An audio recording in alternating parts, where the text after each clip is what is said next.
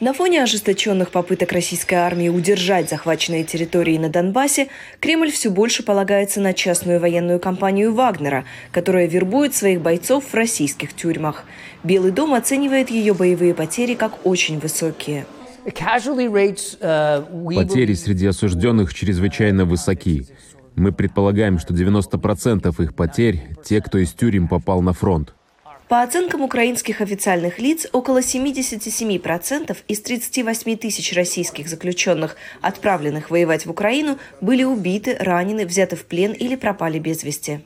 Их бросают словно в мясорубку. Россия отвергает подобные оценки, настаивая на успехах своих войск в Украине. Тем не менее, эксперты говорят, что Кремлю становится все труднее скрывать мрачную судьбу заключенных в рядах вагнеровцев. Противник называет этих э, зэков пополняшки.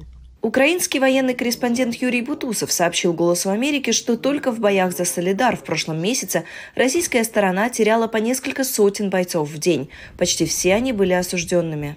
Воевать э, с таким напором, идти на, прямо на огонь, на огневые точки, конечно, для этого противник применяет штрафбаты. То есть это не новое изобретение. В советское время были штрафбаты у Сталина, Подобные штрафбаты использовались советской властью во времена Второй мировой войны и формировались из узников ГУЛАГа. Перед ними зачастую ставились самые сложные задачи, например, прорыв интенсивной линии огня без какой-либо поддержки тяжелой техники. Бутусов говорит, что в некоторых случаях плохо экипированные российские заключенные используются для выполнения аналогичных задач, например, для привлечения внимания украинской артиллерии.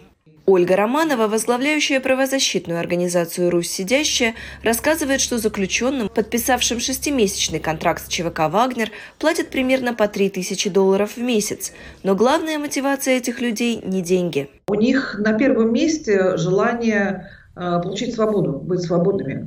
Пока что из десятков тысяч заключенных, завербованных главой вагнеровцев и доверенным лицом Путина Евгением Пригожиным, только 106 были помилованы и освобождены, говорит Романова. В конце года этот напор э, довольно существенно снизился э, по нескольким причинам. Э, прежде всего, конечно, внесудебные казни и невыполнение обещаний. Ну и жертвы, конечно, огромные жертвы. Все это, однако, вряд ли изменит планы Кремля по использованию заключенных в своих геополитических целях, считает Романова. Еще он выжмет э, Пригожин, ну еще тысяч двадцать-тридцать максимум, а потом настанет черед мобилизации.